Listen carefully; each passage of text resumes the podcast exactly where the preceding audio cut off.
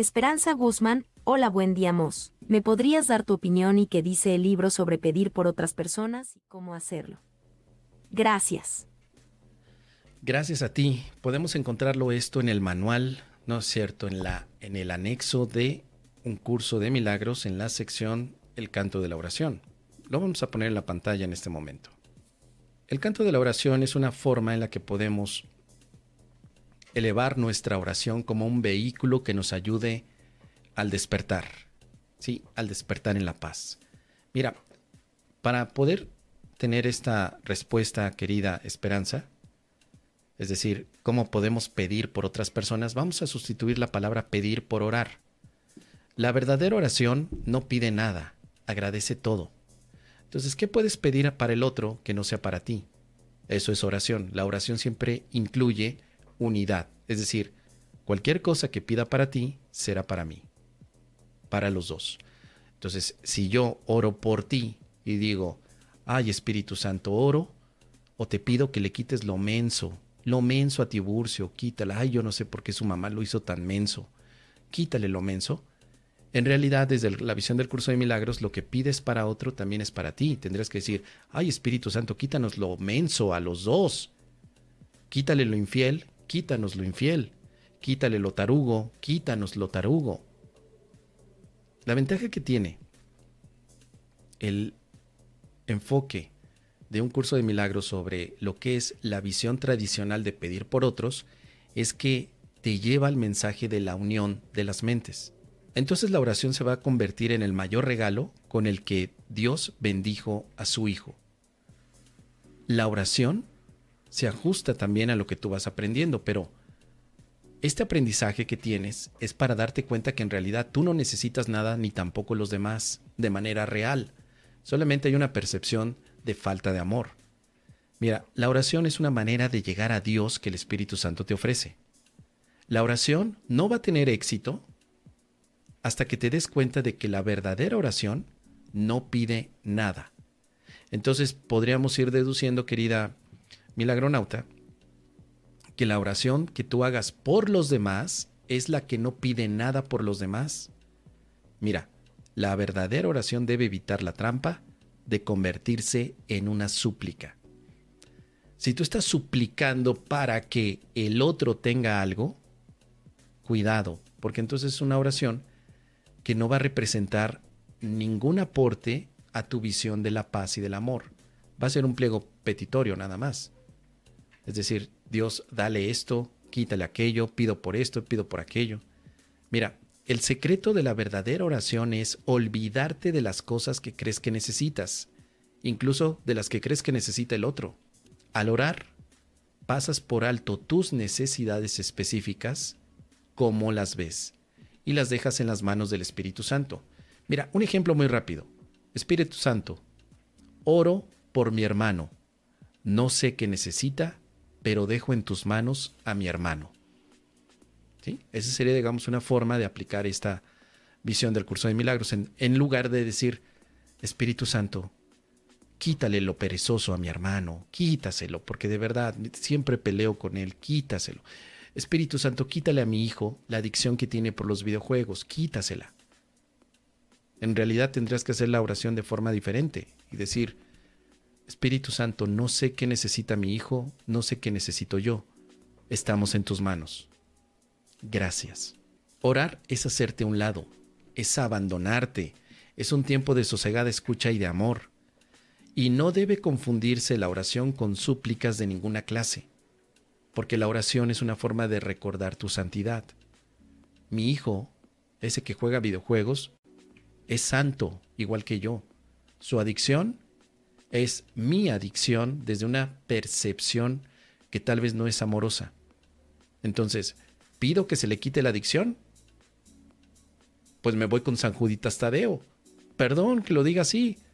Por eso muchos milagronautas dicen, no, ¿sabes qué? La oración del curso de milagros no pide nada. Y yo soy bien pedinche.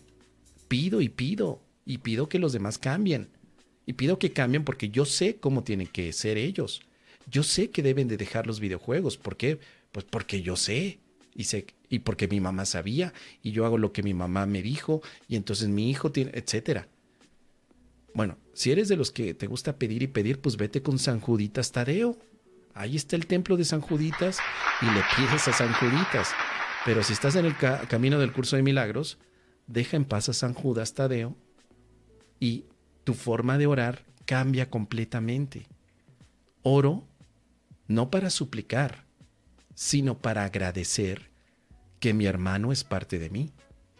Y entonces hay ciertos aspectos que puedes encontrar con mucho más detalle, querida Esperanza, si en mi canal de YouTube buscas webinar el canto de la oración, porque ahí todo esto que te estoy explicando en dos o tres patadas, lo desarrollo durante tres horas. Hacemos mucha práctica y créeme que te puede ser de mucha ayuda.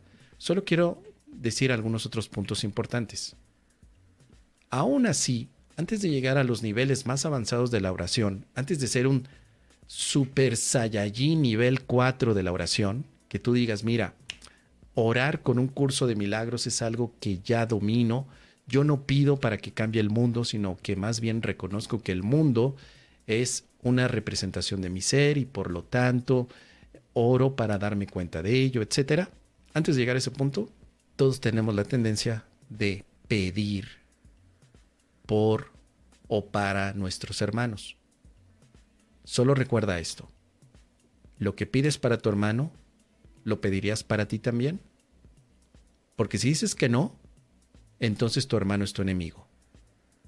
Si dices que sí, tu hermano es tu amigo. Esa sería la métrica. Cada vez que quieras pedir por otros, solo recuerda, lo que yo pida para mi hermano también va para mí. Porque si no, esto no furula, esto va a chafear, esto no va a funcionar. Si yo pido para mi hermano comprensión, alegría, felicidad, fidelidad, es algo que yo estoy pidiendo también para mí. Esa es una de las primeras reglas. La segunda regla sería, mi hermano y yo caminamos juntos. No estás separado de mí. Lo que yo perciba que le duele a él, también me tiene que doler a mí tanto como lo que perciba que a él le agrada, a mí también. Pero no me refiero a gustos físicos. Me agrada la felicidad, me agrada la alegría, me agrada la paz, a mí también. Y el último punto, no puedo ir a ninguna parte sin mi hermano porque es parte de mí. Es decir, no voy a hacer una oración para decir que mi hermano esté bien, pero no lo quiero ver al desgraciado como que ni siquiera existió para mí. Eso no es oración, eso es un ataque.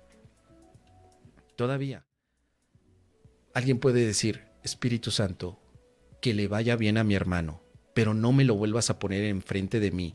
No me lo vuelvas a poner porque le hago una canción como Shakira se la hizo a Piqué. No me lo vuelvas a poner, por favor, no me lo pongas. Y entonces llega un momento en el que le estamos jugando al tío Lolo. No estás pidiendo realmente nada más que separación y el Espíritu Santo no te va a llevar a una oración de separación. Si consideramos que el curso de milagros te está ayudando a unirte a tu hermano, es decir, verlo como parte de ti, es porque hay un propósito pedagógico muy importante, estar en paz y sanar a tu mente. Así que eso de estarle pidiendo al Espíritu Santo que te aleje a los malvibrosos, a los que te lanzan hechizos, a los brujos, a los chamanes, porque tienen una porque su chakra está desbalanceado, que te aleje a los imbéciles del día, no es la oración del curso de milagros. Ese es otro tipo de cosas, pero no es la oración del curso de milagros. Así que mi opinión, por supuesto, está totalmente enfocado o enfocada hacer caso a lo que el curso de milagros expresa como un aprendizaje de cómo orar. Te recomiendo encarecidamente, querida Esperanza, que por favor vayas entonces a estudiar esa parte del canto de la oración. Créeme que con los ejemplos que te he dado te puede ser de utilidad, pero esa sección todavía lo desarrolla de una mejor manera y si te animas, busca en mi canal de YouTube, en la parte de webinars, el canto de la oración. Pones así en YouTube el canto de la oración, MOS, y en ese momento te aseguro que te va a salir ese webinario tres horas y lo vas a poder disfrutar y aplicar. ¿Qué te parece, querida Esperanza? Déjame tus comentarios.